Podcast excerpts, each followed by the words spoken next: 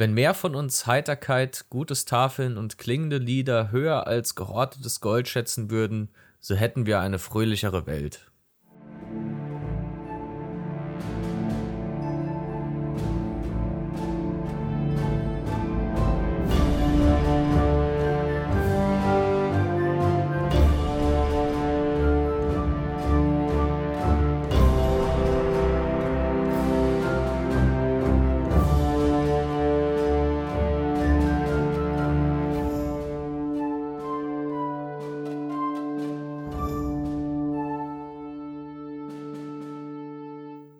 Mit diesem schönen Zitat, hi und herzlich willkommen zu Folge 67. Heute mit mir, mit Marc und mit Yannick. Hi Yannick. Hi, ähm, frohes neues Jahr, Marc. Frohes neues Jahr. Euch allen auch. Und heute unsere Loa-Folge für den Januar. Wir können jetzt auch schon mal an dieser Stelle sagen, im Januar kommt noch was von uns. Also im Dezember hatten wir den Adventskalender und im Januar werden wir eine, eventuell sogar zwei Folgen noch machen. Eine könnt ihr euch denken. Da haben wir schon im letzten Adventskalender-Türchen ein bisschen drüber angefangen zu sprechen. Aber falls es dazu kommt, hört ihr davon mehr noch genau. diesen Monat. Ich glaube, es ist auch gar nicht schlimm, dass ich gerade vergessen habe, um was es geht. Aber Witcher, ich, um dich Ach, dann auch noch up to date zu bringen. Ich bin noch nicht so weit. Ähm, stimmt. Deswegen, da wird es nochmal eine eigene Folge drüber geben. Falls euch das interessiert, könnt ihr da gerne reinhören. Falls ihr die Serie nicht mögt oder nicht geguckt habt und nicht, dann ist das vielleicht nichts für euch. Aber dann wird noch eine andere Folge im Januar eventuell kommen, die euch auf jeden Fall alle interessieren wird. Stimmt ja, über den Witcher hatten wir gesprochen. ja. Einfach kurz vergessen.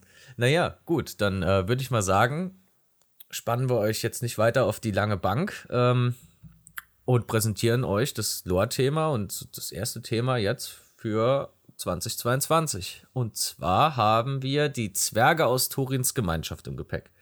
Es sind leider nur die Zwerge, also Bilbo und Gandalf haben wir jetzt mal außen vor gelassen. Äh, aber ich denke, mit den Zwergen sind wir auch gut bedient.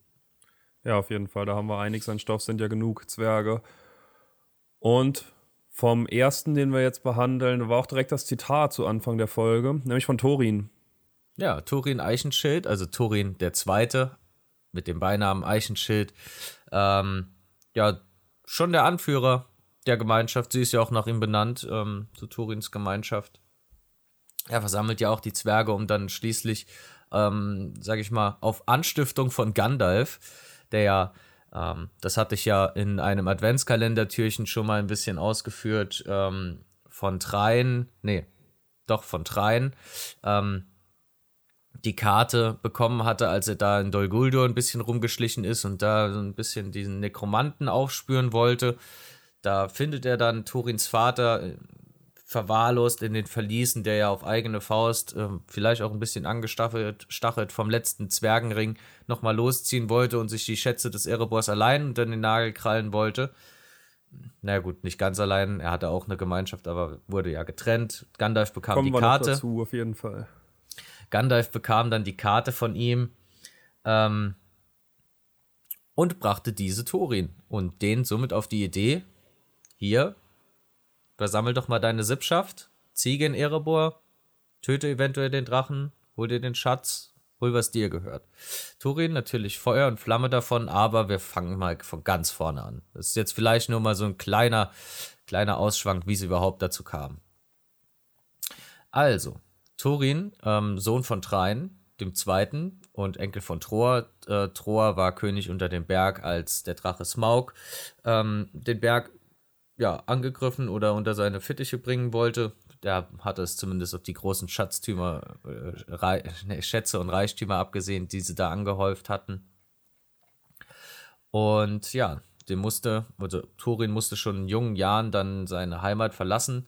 Im zarten Zwergenalter von 24 Jahren, also im Jahr 2770, drittes Zeitalter. Er war 2746 geboren ähm, ja, kam der Drache. Er war zu dem Zeitpunkt nicht zu Hause, er war auf Wanderschaft und musste dann ja mit seiner Sippschaft den Berg verlassen.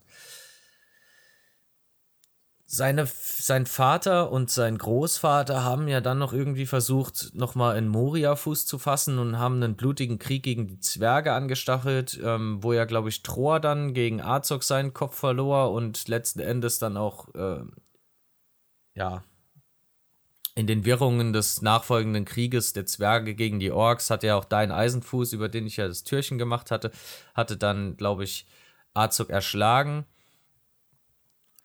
ja seinen Beinamen ähm, Eichenschild hatte er aus der Schlacht von Asanulbisa. Also keine Angst, er ist nicht nur mit einem Eichenschild oder mit einem, mit einem Ast einer Eiche bewaffnet in die Schlacht gestürmt, er war schon ordentlich ausgestattet, äh, wurde aber in der Schlacht dann entwaffnet. Ich glaube von Azog. Ja, von Azog. Und ähm, ja, hat dann eben diesen Ast gefunden und dann mit dem Ast weitergekämpft, was denke ich auch schon eine ordentliche Leistung ist. Ja, also Azog wollte ausholen und wollte ihn, wollte ihm den Gar ausmachen, sage ich jetzt einfach mal. Also er wollte ihm den Totschlag abreichen und da lag direkt neben seinem Arm so ein Eichenstamm und mit dem hat er dann diesen Schlag abgewehrt. Und ja, da hat er so ein, so ein Schwert gefunden, glaube ich noch, und hat damit dann Azog auch den Arm abgeschlagen. Also da lag auch noch ein Schwert von einem Zwerg, das hat er auch noch aufgerafft und hat dann noch Azog entarmt. Ja, der nächste Zwerg in unserer Reihe, den wir haben, ist auch der nächstältere nach Thorin, das ist Balin. Der ist 2763 im dritten Zeitalter geboren und ist am 10. November 2994 im dritten Zeitalter gestorben. Das können wir ziemlich genau datieren, weil es eben festgehalten wurde. Und ja, er ist im Erebor geboren worden, worden, also er war noch zur Zeit vor Smaug im Erebor und war dort auch die ersten Jahre seines Lebens bis 2770, wo er dann der Plünderung von Smaug durch einen geheimen Seitenausgang entkommen konnte. Und da ja. ging er mit Dwalin, Thorin, Tror und dessen Sohn Trein ins Exil Trein, hast du ja schon angeschnitten, ist der spätere Vater von Thorin. Also mit dem Großvater und mit dem Vater von Thorin ist er da aus dem Erebor entkommen. Und Troa wurde später, also allein in die Minen von Moria gehen wollte, was auch wieder nicht die allerbeste Idee war. Da wurde er von Azog enthauptet und hat von Azog Zwergenrunen in die Stirn gebrannt bekommen. Und das kam bei den Zwergen gar nicht gut an. Verständlich. Ja, sehr verständlich. Also ich meine, wenn dann da der König enthauptet und entstellt wird. Ja, und da durch diese Scherereien oder durch dieses Unheil, was gesät wurde, ist Krieg entbrannt zwischen den Orks und den Zwergen, der über mehrere Jahre hindauerte und schließlich in der Schlacht von Nanduhirion von den Zwergen trotz sehr, sehr großer herber Verluste gewonnen werden konnte. Unter König Trein, der jetzt eben amtierender König war, nachdem sein Vater enthauptet wurde, lebten die Zwergen in Dunland und in Blauen Bergen. Also da ist nicht viel passiert. Da kamen sie noch mal zu geringem Reichtum, also nicht vergleichbar mit dem, was sie im Erebor hatten. Aber sie haben noch mal ein bisschen Reichtum angehäuft. Bis 2841 Trein die Idee kam, kommen wir gehen noch mal zum Erebor. Die genaue, der genaue Hintergedanke weiß ich nicht. Aber er wurde von eben Balin und Twalin begleitet, wo wir wieder zurückkommen zu unserer Gefolgschaft. Ja, Balin genau. war dabei. Da habe ich ja eben schon angesetzt. Train, Turins Vater, ist ja schon vorher. Der hatte ja den letzten Zwergenring und hatte ja die Karte und den Schlüssel. Und der Zwergenring, der, der vergiftet ja so ein bisschen seinen Verstand. Mhm. Und dementsprechend wollte er die ganzen Zwergenschätze für sich allein. Und das ist auch schön nochmal zu sehen, dass hier auch schon Dwalin und Balin schon bei der ersten Gemeinschaft gen Erebor dabei waren. Also ja. machen, machen dann mit Thorin, führen sie es dann quasi nochmal zu Ende. Ja, da würde ich auch nochmal gerade zum, zum Zitat kommen. Also, das ist da ja, das wird da ja auch mit aufgegriffen. Also, wenn mehr von uns Heiterkeit, gutes Tafeln und klingende Lieder höher als gehortetes Gold schätzen würden, so hätten wir eine fröhlichere Welt. Und so wäre es auch in dem Fall gewesen. Also hätte er einfach da gut gegessen und sich seines Lebens erfreut, statt Geld zu wollen oder Gold zu wollen, dann hätte er sich einiges erspart. Ja, vermutlich. Denn Sie müssen im Düsterwald Schutz suchen, weil es anfängt ganz stark zu regnen. Und da wird er nachts verschleppt. Aber die Suche ist erfolglos von Balin und Twalin. Deswegen gehen sie zurück ins blaue Gebirge. Und was mit Rhein passiert, hast du ja auch schon gesagt, auch im Adventskalendertürchen. Und er wird da von Dol Guldur verschleppt oder von Gesandten von dort. Er wird ins Verlies gesperrt, wird gefoltert. Sein Ring wird ihm abgenommen, aber weil sie doof sind, werden der Schlüssel und die Karte nicht abgenommen, weil sie damit nichts anfangen können. Und fünf Jahre später, nachdem der im Kerker da liegt, kann er von Gandalf nicht befreit werden, sondern erlöst werden. Er findet den nämlich, wie er da fiebrig und im Sterben liegt. Da ist fünf Jahre später und kann aber noch von ihm die Karte und den Schlüssel erhalten für seinen Sohn, der dann später auch zum Sieg über Smaug verhilft. Aber zurück zu Balin, also die Suche ist erfolglos, er geht zurück in die blauen Berge und 100 Jahre später sind wir wieder dort, wo wir angefangen haben, in der Gefolgschaft von Turin. Und wir gucken mal, wie er mittlerweile aussieht. Er hat einen weißen Bart, eine rote Kapuze, spielt Bratsche. Sie spielen alle Instrumente, was ich sehr schön finde. Und er es ist angenommen, dass er sehr starke Augen hat, da er öfters mal als Ausguck arbeitet. Also er wird immer mal wieder auf eine höhere Position gestellt, damit er sehen kann, ob irgendwas vor ihnen liegt oder hinter ihnen liegt. Er war auf dieser Reise auch einer der tapfersten, sowohl beim Sieg über Smaug als auch bei der Schlacht der Fünf Heere und hat nach dem Krieg der fünf Heere oder nach der Schlacht der fünf Heere erstmal im Erebor noch ein bisschen gelebt mit seinem Schatzanteil, mit gelegentlichen Besuchen im Auenland. Das finde ich schön, dass er ins Auenland gegangen ist. Wo Das auch find ich- sonst hin. Das finde ich auch schön. Da hat er bestimmt öfter mal Bilbo besucht. Ja. Oder den grünen Drachen hoffentlich. Ho- Es ist nur zu hoffen, dass sie dort öfter dann mal was essen waren. Wobei ich glaube eigentlich, ich weiß nicht, ob das so etabliert ist.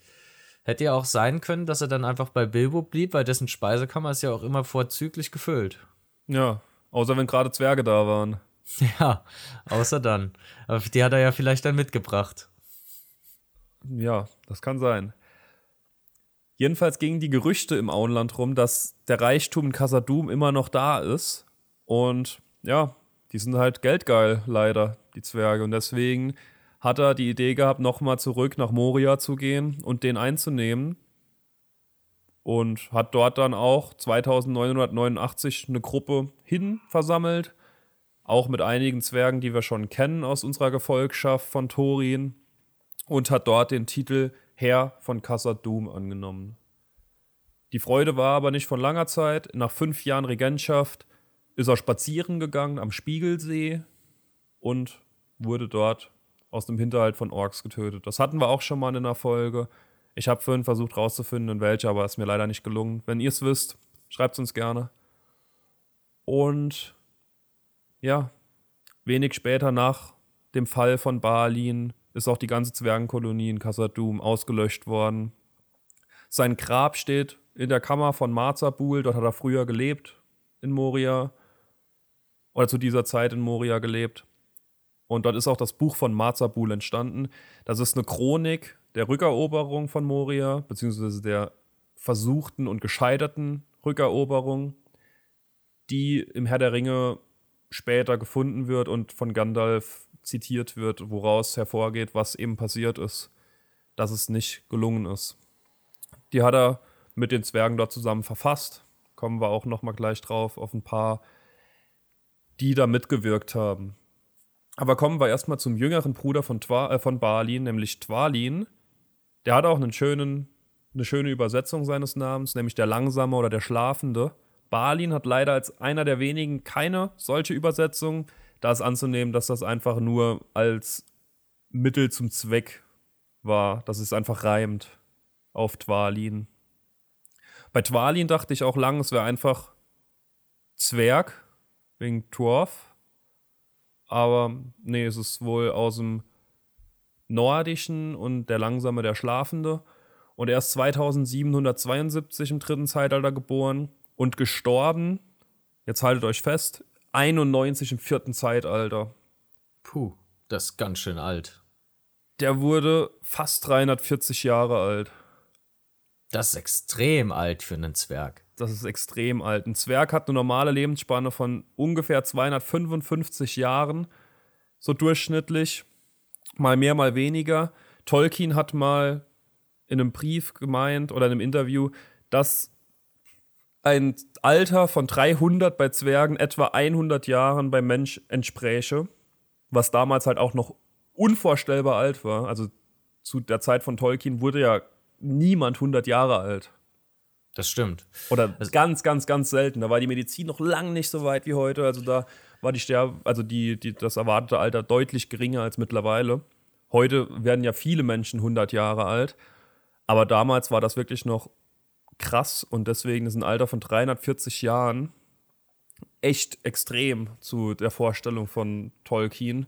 Ja, ist ja fast knapp 100 Zwergen, also Zwergenjahre noch mal über der erwarteten Lebensspanne so drüber.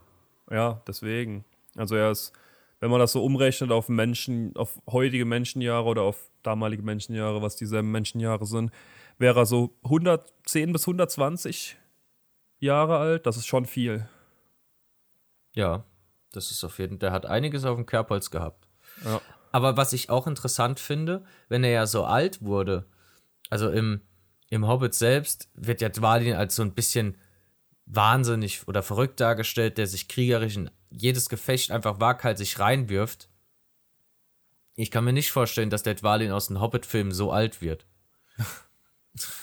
da, ist, da ist doch eher Balin der Besondere, der hier aber ähm, überall in jedem Streitzug mit dabei ja, ist. Ich meine, ich meine, Moria zurückzuerobern, das ist zwar ein hehes Ziel, aber ja, es wird ihm ja letzten Endes zum Verhängnis. Zwalin eben nicht, weil er halt keinen Bock darauf hatte und sich im Ereborn niedergelassen hat und da halt sein Leben chillt und noch ein bisschen seine Jahre genießt, die er hat. Aber ja. ja. er war damals dabei, halt als Drein entführt wurde, als sie zum Erebor nochmal zurückgegangen sind. Also er war auch bei beiden Versuchen der Rückeroberung des Erebors dabei. Aber ansonsten hat er sich da eher zurückgehalten. Also da hat der Hobbit auch wieder Charakterzüge, glaube ich, gemacht, die Tolkien so nicht geplant hatte. Nee, also ich bin mir nicht sicher, ob die überhaupt gewusst haben, welche Zwerge sie da abbilden. Nee, wahrscheinlich nicht. Jedenfalls sein Aussehen ist, er hat einen blau-grauen Bart, was ich mir sehr majestätisch vorstelle, so wie es Tolkien vorgestellt hat. Einen goldenen Gürtel und eine dunkelgrüne Kapuze. Wobei sich die dunkelgrüne Kapuze wieder mit dem blau-grauen ein bisschen beißen würde, glaube ich. Aber naja. Und er spielt auch Pratsche übrigens. Naja, ich meine, mittelerdische Zwergenmode. Hätte ja auch sein können, dass es unter den Zwergen sehr schick ist. Ja, das kann sein, wiederum. Ja, und das ist eigentlich auch alles, was wir zu Twalin haben. Balin, der mit der deutlich größeren Backstory und den verschiedeneren Locations. Er war dann halt auch am blauen, an den blauen Bergen und in Dunland ansässig wie sein Bruder, aber ansonsten hat er da sich eher zurückgehalten. Und sein Name, der Langsame, der Schlafende, der ist ja auch nicht, den hat er ja nicht dahin gemacht, um den in jedes Gefecht sich stürzen zu lassen und äh, morgens um sechs Frühsport machen zu lassen. Also der hat schon sich bei den Namen auch das durchgezogen. wollen wir es hoffen? Ho wollen wir es hoffen. Sehr schön, sehr schön. Ja. So viel zu diesem Duo. Dann würde ich doch gleich mit, dem mit dem nächsten Duo fortfahren. Äh, Fili und Kili. Ich habe am Anfang bei Torin habe ich sie schon leicht angerissen. Ähm, beide starben leider auch in der Schlacht der fünf Heere und beide wurden für Zwerge, also für zwergische Verhältnisse sehr, sehr, sehr, also nicht alt, sie sind sehr jung gestorben. Ähm, ja, beide so um 2860 drittes Zeitalter geboren und beide in der Schlacht äh, der fünf Heere gefallen, also 2941 drittes Zeitalter. Ähm, Fili, der den Beinamen Die Pfeile oder der Verberger trägt, wurde 82 und Kili, ähm, der Keilschmied 77. Ähm, ihr Tod war schon, ja, war schon ein sehr ehrbarer Tod, weil sie sahen halt den sehr schwer äh, verwundeten Thorin und haben ihn dann bis zu ihrem Tod verteidigt. Sie haben quasi ihr Leben für ihn gegeben. Das ist vielleicht noch junger, zwergischer Übermut, aber naja. Sie waren auch mit ihm verwandt. Ähm, sie sind Neffen von Thorin, ähm, die Söhne von Turins Schwester, der Zwergenfrau Dies, ähm, über die nicht so viel bekannt ist. Sie ist halt mit der Sippschaft als Smaug eingefallen ist, raus äh, aus, aus dem Erebor und hat sich dann später auch in Dunland, dann in den Blauen Bergen niedergelassen, kam dort zu Wohlstand und es, man ist es davon auszugehen, dass als der Erebor zurückerobert wurde, sie dann dort bis ans Ende ihrer Tage stets in Frieden und Ruhe und in Wohlstand gelebt hat. Das war ihren Söhnen dann leider nicht vergönnt. Ja, und anders als im Hobbit, also im, im Hobbit ist Fili äh, der blonde Zwerg und Kili der brünette. Äh, der brünette Zwerg auch ohne Bart, muss man dazu sagen. Er hat ja nur so einen leichten Drei-Tage-Bart. Also, ich meine, Kili ist, ist, als er stirbt, 77 Jahre alt. Und mit 77 Jahren hat man doch schon einiges an Zeit, um sich einen Bart wachsen zu lassen. Und ich glaube, vor allem auch die, bei den Zwergen spielen ja die, haben ja die Bärte richtig Prestige. Und da ein Zwerg nur mit so einem Drei-Tage-Bart, der hat einen, ich will jetzt nicht, will jetzt keine unflätigen Vergleiche ziehen, aber wenn ich mich fünf Tage nicht rasiere, habe ich denselben Bart wie er im Film. Und das ist für einen Zwerg dann doch sehr, sehr schmächtig. Ja, stimmt. Ja, was in den Filmen aber auch wirklich ganz furchtbar an den beiden Personen ist. Es ist wirklich an den historischen Personen ist nicht so viel bekannt und im Film wurde sehr viel noch hinzugedichtet. Ist zum Beispiel auch, dass sich Kili hier in die Elbenkommandantin verliebt. Ich habe ihren Namen, Namen vergessen, die ja auch irgendwie so ein Crush von Legolas ist, um das Ganze noch mal ein bisschen anzufachen. Ähm, so eine makabere Liebesromanze passt meiner Meinung nach überhaupt nicht in den Kontext oder in die Story finde ich völlig deplatziert. Vor allem dann auch noch mit dem Dreigespann über Legolas. Ah, naja, ein Film für die ganze Familie. Allerdings. Ähm, und ebenso auch Fili, der ja schon irgendwie vorher ähm, verwundet wird von, von einem Ork-Pfeil, einen Morgul-Pfeil, wie es dann da im Film heißt, abbekommt. Weiß jetzt nicht, ob das an die Morgul-Klinge angelehnt werden soll und ob man dann da irgendwie graue Gehirnzellen nochmal äh, reaktivieren wollte, äh, weil wegen der Morgul-Klinge, mit der Frodo ja auf der Wetterspitze verwundet wurde. Es ist schon, also so eine Morgul-Klinge von einem Nazgul ist doch schon ein ganz anderes Kaliber als ein vergifteter Orkpfeil. Wobei die Namensgebung da doch schon recht wirr sein kann. Also gehen wir einfach mal davon aus, es war ein normaler vergifteter Pfeil. Denn so wenn es wirklich eine Waffe wäre mit der Magie, mit der die Nazgul da Frodo äh, verwundet hätten, dann hätte er es vermutlich nicht überlebt. Denn er hatte keine, keinen Bruchtal und keinen Elrond und keinen Gandalf, die ihn da nochmal zusammengeflickt haben. Nee. Ja, über ihr Ende habe ich ja leider schon berichtet ähm, und viel mehr ist über die beiden auch eigentlich nicht bekannt. Sie waren ja auch noch sehr jung. Ähm, würde mal gerade mal sagen, wenn man, wenn man es jetzt so in Relation zieht, ähm, sind 250 und sie sind hier so in um die 80. Ja, dann sind sie so in ihrem ersten Drittel ihres Lebens. Also ja. junge Erwachsene. Hatten, hatten noch sehr viel vor, aber die Schlacht der fünf Heere, der Krieg ist erbarmungslos. Was will man machen? Da kann man nichts machen, leider. Kommen wir zu einem halben Dreiergespann, ist eher ein Zweiergespann mit Anhang, würde ich sagen. Nämlich erstmal handeln wir Dori und Nori ab. Die haben auch wieder schöne Namen aus der nordischen, aus dem Nordischen. Nämlich Dori ist der Schädiger oder der Narr und Nori ist der Winzling.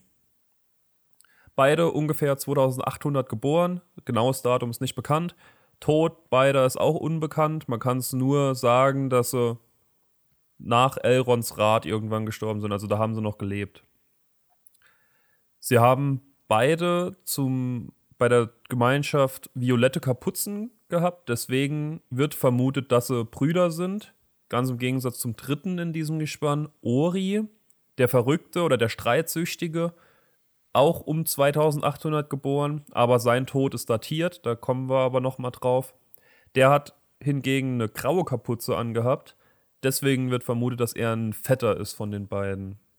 Das ist aber halt nicht genau beschrieben. Man kann es nur vermuten. Kann auch sein, dass es andere Konstellationen gibt, in die sich einfach gut verstanden haben und deswegen gleiche Kapuzen haben. Aber es ist davon auszugehen, Dori und Nori Brüder, Ori ein Vetter der beiden. Ähm, Dori ist der stärkste der Gefolgschaft. Deswegen trug er auch Bilbo am Anfang durch die, durch die Orkhöhlen im Nebelgebirge. Äh, nicht durch die Ork, durch die Trollhöhlen. Und da hat er ihn fallen lassen, weil er von einem Ork angegriffen wurde. Das ist eigentlich so alles, was, was die beiden tun. Dori und Nori. Beide schätzen sie sehr das Essen, wie wir beide. Oh und ja. Spielen beide Flöte. Ja. Nach der Schlacht haben sie sich im Erebor niedergelassen und haben da eben bis zum Ende ihres Lebens gelebt und ihren Reichtum verprasst. Apropos Oder Essen. gehortet, whatever. Apropos Essen. Ich glaube, ich habe über die vergangenen Feiertage locker noch mal 5 Kilo draufgepackt. Hoffentlich. Das ist. Ich habe mich aber auch wirklich angestrengt. Klasse. Kommen wir vielleicht später auch noch bei einem anderen Zwerg dazu. ja, vielleicht. Gut, guter Punkt. Aber erstmal machen wir Ori noch, der, wir nennen ihn einfach mal den Vetter der anderen beiden.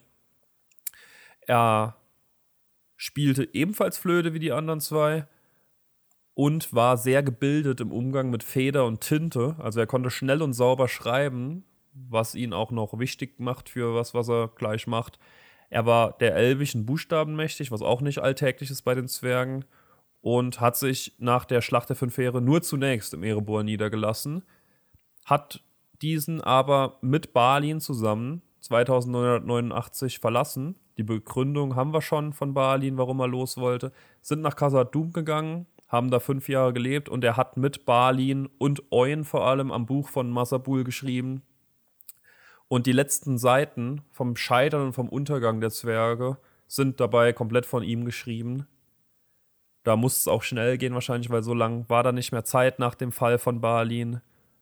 Und Oin war da auch schon nicht mehr da, um mitzuschreiben. Also da war er auf sich allein gestellt und hat da die letzten paar Seiten noch verfasst und hat da vom Scheitern berichtet. Bis er dann 2994 im selben Jahr wie Balin beim Kampf gegen die Orks gestorben ist, in der Kammer, in der Balins Grab steht. Also vermutlich hat er seine, seine letzte Aufgabe noch gemacht, Balins Grab zu errichten, das Buch zu beenden, beziehungsweise vom Scheitern noch zu berichten und ist dann selbst gefallen. Sehr schade eigentlich. Ja, Vielleicht ist es ja sogar die Leiche, die man im Film sieht, ähm, die ja das Buch in der Hand hält. Das, das kann sein. Das kann gut sein, ja. ist nur eine Vermutung, aber kann ja sein. Ja. Oris letzten Kampf kann man übrigens im Herr der Ringe Online Add-on Die Minen von Moria noch spielen.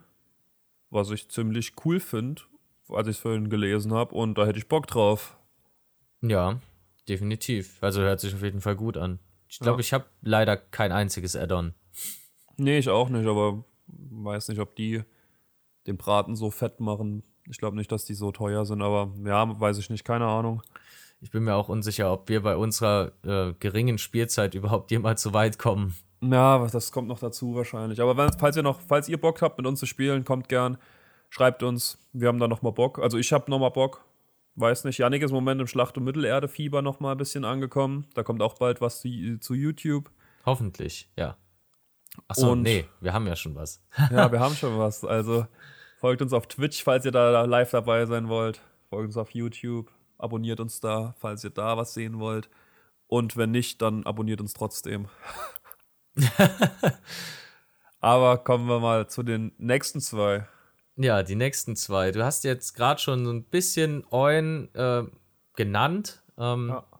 Und der ist auch im Bunde von, von unserem nächsten Pärchen, Eun und Gloin.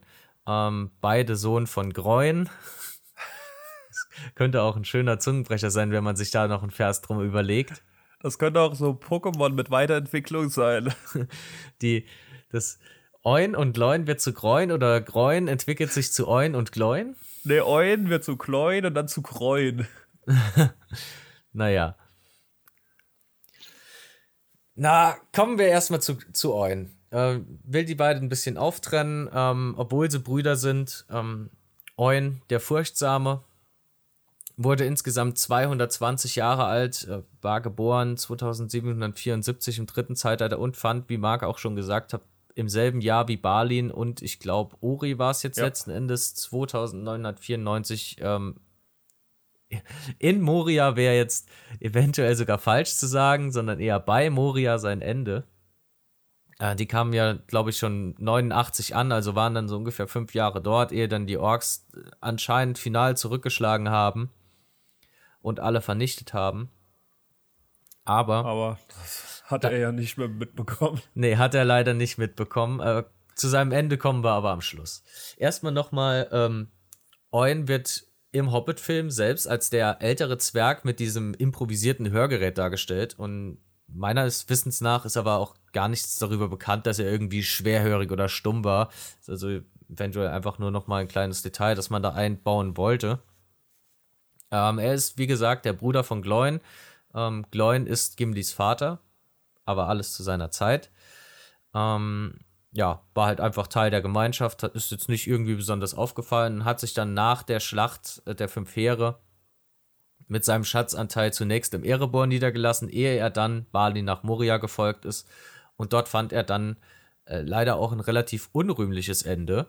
Und zwar wurde er vom Wächter im Wasser ergriffen und in die Tiefen des Sees gezogen. Ob der ihn dort jetzt einfach nur ertränkt hat oder eventuell aufgegessen hat, weiß ich nicht. Das ist eurer Fantasie überlassen. Aber insgeheim ist es dann doch auch schon noch mal recht interessant, wenn man so drüber nachdenkt, dass dann da Gimli ähm, später mit den Gefährten auch noch mal dem Wächter im Wasser begegnet und hier sein Onkel ist es ja dann, glaube ich, Ja. von dem Viech gefressen oder in den See gezogen wurde. Ob der davon gewusst hat? Ja, woher denn? Wenn's nicht. Ah, nee, selbst wenn es im Buch steht, hat er es ja erst danach gesehen. Das stimmt wohl. Er, er, hat, er ist ja, er war ja, glaube ich, immer noch im Glauben, dass ihn da Balin empfangen würde in Ja. Moria. Ja, nee, also das wusste er nicht. Schade. Der arme Ja. Kerl. Der arme Kerl. Ja, ein bisschen schlauer hat ähm, Oins Bruder Gloin und Gimlis Vater angestellt. Äh, Der hat sich nämlich nicht Balin angeschlossen und ist nach der Schlacht der Fünf Heere einfach im Erebor geblieben und durfte dann sogar im Herrn der Ringe nochmal eine Rolle spielen. Aber fangen wir erstmal von vorne an. Ähm, ja, Gloin, auch Teil der Gemeinschaft, hielt anfangs sehr wenig von den Hobbits. Ähm, das merkt man dann daran, dass er sie zum Beispiel als Einfallspinsel aus dem Auenland bezeichnet. Und ähm, er gibt auch den anderen Gefährten eher mal nochmal den Rat, dass er Bilbo eher als einen Krämer ähm, sieht, als, äh, also nicht als Meisterdieb. Was man dem guten alten Bilbo, glaube ich, auch gar nicht übel nehmen kann, weil er ist ja auch gar kein Meisterdieb. Und weiß ja nicht, so ein, was er alles so in seiner Hobbithöhle angesammelt hat, aber die Einschätzung könnte doch schon stimmen. Ja. Allerdings ähm, wissen wir ja um die Verdienste, die Bilbo auch bei der, ähm, bei der Fahrt dann geleistet hat und dementsprechend erarbeitet er sich dann auch den Respekt von Gloin, der dann auch äh, ja, ein Freund von Bilbo quasi wird und dem Hobbit sehr freundschaftlich gesinnt ist. Genau, nach der Schlacht der Fünf Heere ließ er sich dann im Erebor nieder und verbrachte ein wohl äußerst begütetes Leben. Also da hat sich dann richtig auf seinen Reichtümern ausgeruht stand auch immer noch im engen Kontakt dann zum späteren König von also Dein Eisenfuß, der ja zuerst König in den Eisenbergen war und dann auch im Erebor übernommen hatte, nachdem ja Turin gestorben war.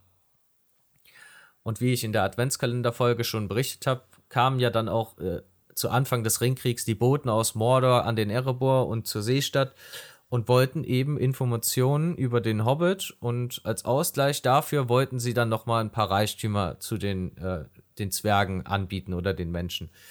Dein war davon so ein bisschen, ja, misstrauisch, also war da sehr misstrauisch darüber und hat dann eben Gloin und Gimli äh, zu Elrond nach Bruchteil geschickt, um dort nach Rat zu ersuchen und die sollten dann auch an Elronds Rat teilhaben.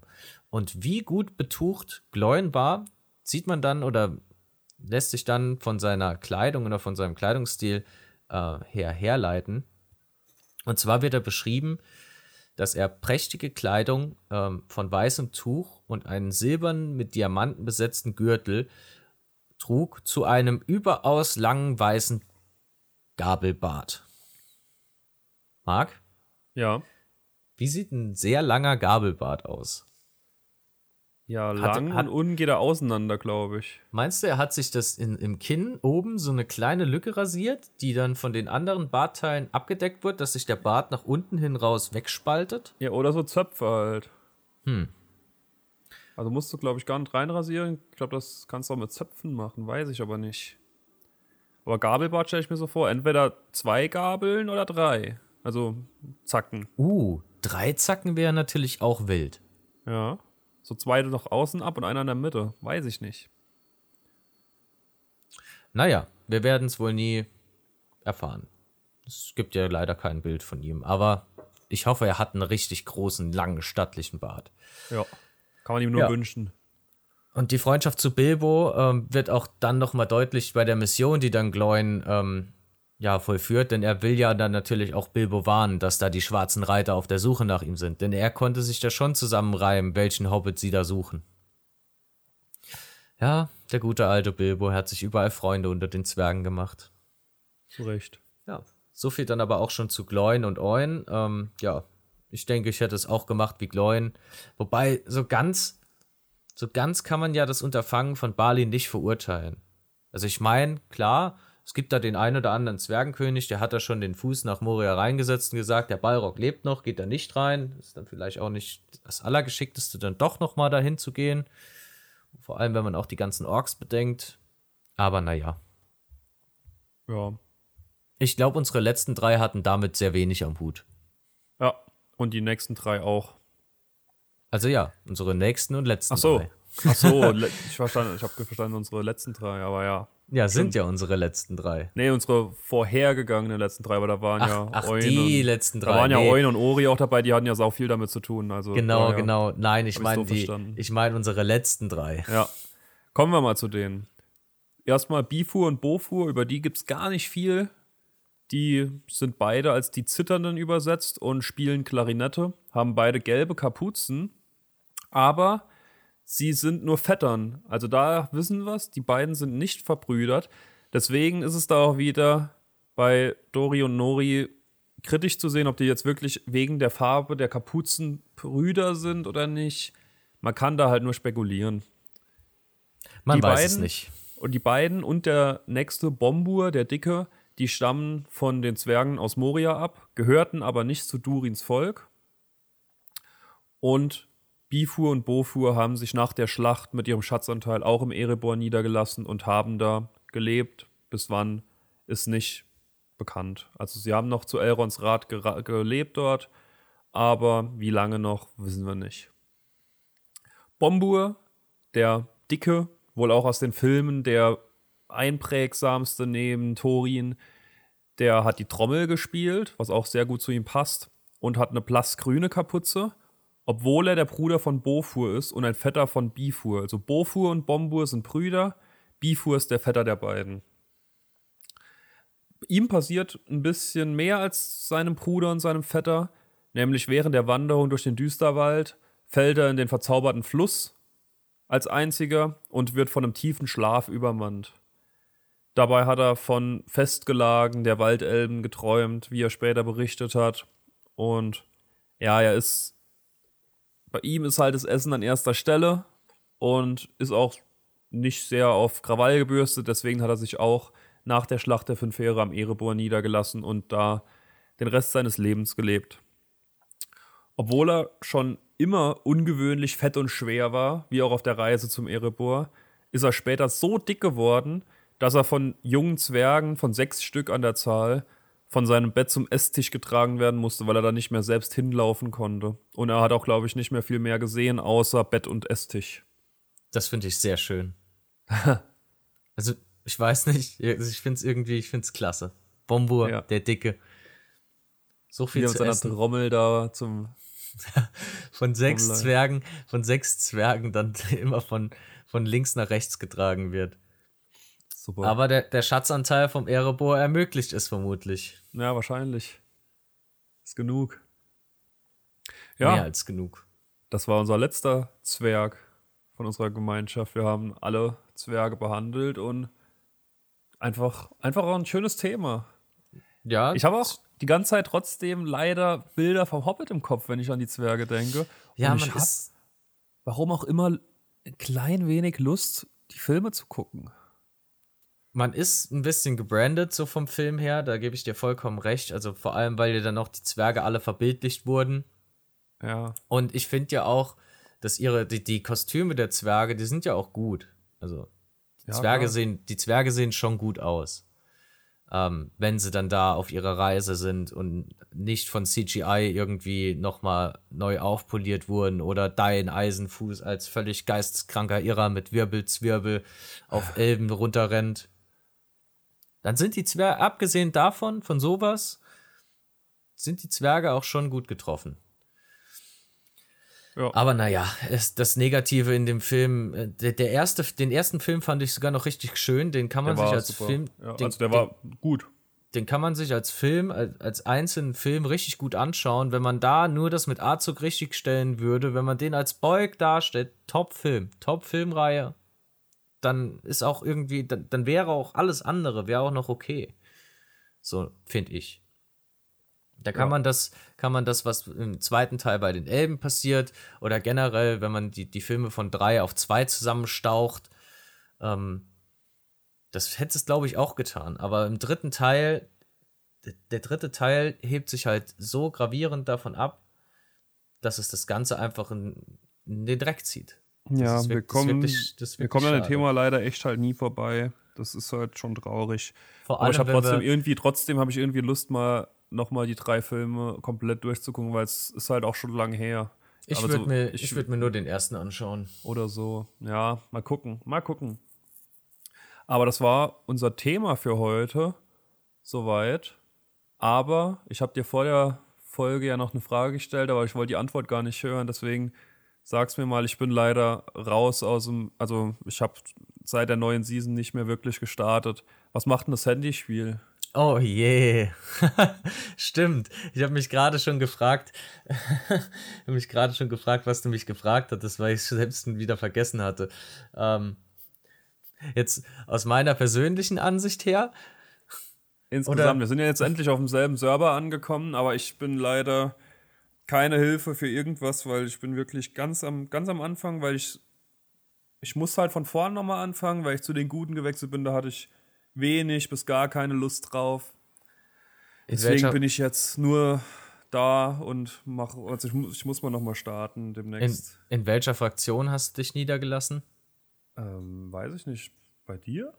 Ich weiß es nicht. Keine Ahnung. Ich weiß nicht, ob ich ich- überhaupt in einer drin bin.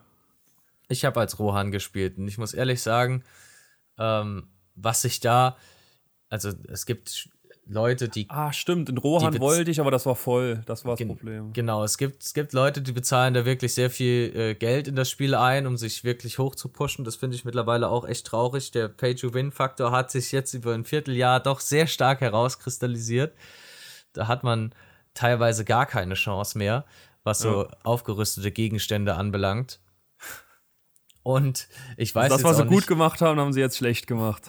ja, diese, diese Fraktionsführer, die, die, Frakt die, die Führer der Fraktionen hier in Rohan, die haben, glaube ich, noch nie ein Strategiespiel ge gespielt. Die haben sich in der ersten Woche haben die sich mit Mordor verbündet und einen Krieg gegen Gondor angestachelt. Da hatte noch keiner, hatte irgendwie sein Reich aufgebaut oder sich irgendwie ein bisschen Fuß gefasst im Spiel und da haben die sich dann schon eine ewige Blutfehde mit Gondor verstrickt. Dumme. Dann kam, dann kam es später, wie es kommen musste. Ähm, so nach zwei, drei Wochen, nachdem dann viele Spieler, sage ich mal, ganz oben in den nördlichen Königreichen, da gibt es vor allem eine starke Fraktion in Angmar und eine starke Fraktion im Erebor, weil so bei den Zwergen. Ähm, Lothlorien und Urun hat irgendwie keiner oder kaum jemand gespielt. Und die haben sich dann ganz langsam und gemächlich von oben nach unten ausgebreitet und hatten dann so viel Land und so viele Ressourcen, dass jetzt dass quasi keiner mehr eine Chance gegen die hat. Und Gondor hat ja unten eigentlich auch recht viel Land und Mordor hat hinten raus, unten, wenn man ähm, Harad und so weiter noch mit einbezieht, auch noch viel Fläche. Und Rohan ist geknaubt in der Mitte und man hat halt von Anfang an einfach nur Krieg geführt, anstatt zu schauen, dass man sich irgendwie nach Lothlorien oder Arnor noch ausbreitet oder erstmal sich um Isengard kümmert, was hier direkt nebendran liegt. Naja, naja. Mittlerweile, mittlerweile ist es so, dass Rohan ähm, sich jetzt knapp ähm, westlich vom Auenland irgendwie noch ein Fleckchen gesucht hat. Also alle Spieler von dort und das ist eine, eine voll besetzte Fraktion. Es gibt also gar keinen Platz, man hat gar keine Felder. Und es ist eigentlich so, für die Fraktion Rohan ist die Season eigentlich schon nach der ersten Woche gelaufen, weil man irgendwie strategisch überhaupt nicht nachgedacht hat, sondern einfach gedacht hat, hm, ja, mit Mordor verbinden ist eine gute Idee. Tja. Wirklich eine prima Idee. Er hat, hat in Mittelerde schon immer geklappt, sich mit Mordor zu verbünden. Habe ich ja nichts verpasst. Ach, nee, absolut gar nicht. Aber du bist doch dabei. Äh, ich spiele ab und an noch ein bisschen, aber ich denke eigentlich, also ich würde gern aussitzen so für die nächste Season und dann denke ich, werde ich mal bei den Zwergen oben anfangen. Ha. Da könnten wir zusammen noch mal anfangen. Ja, können wir noch mal rüber. Ich glaube, die, die Zwerge, die würden mich schon interessieren oben. Ja. Können wir mal gucken. Ja, Gucken mal wir uns an. Weiß jetzt auch nicht, wie lange die Season noch geht. Ich glaube, die geht noch eine ganze Weile, weil sie hat ja, glaube ich, erst vor einem Monat oder so gestartet war oder vor eineinhalb. Keine Naja, Ahnung, wie lange sowas dauert. Weiß ich, ich, nicht. ich auch nicht. Wir werden sehen. Wir werden sehen. Und ich muss halt auch ehrlich sagen, wenn dann der, der Pay-to-Win-Faktor sich über die, die ganzen Seasons dann immer noch weiter, Ja, sag ich mal, Spiel multipliziert, dann lohnt sich das Spiel überhaupt nicht mehr zu Nee, spielen. dann ist es hinüber. Wie jedes Handyspiel halt über Dauer wahrscheinlich auch einfach. Vermutlich. Ja. Naja. Wir hatten am Anfang noch viel Lob gehabt, jetzt geht es langsam ein bisschen ins Negativere, aber ja, ist halt ein Free-to-Play-Spiel. Ist okay. Ist okay. Wir hatten auf jeden Fall schon ein bisschen Spaß, deswegen okay. Ich bin mir auch nicht sicher. Ähm, die haben ja die Server so ein bisschen zweigeteilt. In dem Rollenspiel-Server sind ja die Fraktionen quasi noch so ein bisschen an die historischen Gegebenheiten gebunden. Also Gutes gehört zum Guten und Böses zu Bösem. Aber es gibt ja dann auch diese Fusionsserver, wo jede Fraktion quasi mit allem gemischt sein kann. Also, wo- wo du dann quasi als, ähm, ja, äh, Lothlorien mit Sauron spielen kannst, wenn du den hast. Ja. Oder mit Lourdes. Und ich weiß halt nicht, ob es das auch tut. Dann kannst du, hast du zwar Zugriff auf alle Einheiten, so, also die du so neutral in der Welt finden kannst. Also Olifanten, Adler, Ents, Dunländer, so, Untote, also die Ja. aus den Pfaden der Toten. Hobbits gibt es, glaube ich, auch. Weiß nicht, ob das jetzt sogar alle waren. Die alle zu vermengen und gute und böse Kommandanten, aber ob es das gut macht, ich bin mir nicht sicher. Ob es Ja. das nochmal ausgleicht, ja, schwierig. Sehr, sehr schwierige Geschichte. Naja, wir bleiben mal dran und informieren euch. Und ansonsten, wir sind jetzt ein, etwas unter der Stunde von unseren neuen Folgen, die wir angepeilt haben, aber ich denke, das ist trotzdem in Ordnung. Und da ist jeder zufrieden mit. Und ihr hattet hoffentlich ein bisschen Spaß mit der Folge. Ihr werdet im Januar nochmal von uns hören. Und dann würde Ja. ich sagen, vielen Dank fürs Zuhören. Danke fürs Zuhören. Ich hoffe, ihr seid gut über die Tage gekommen und einen schönen Start ins neue Jahr wünsche ich euch. Bis bald.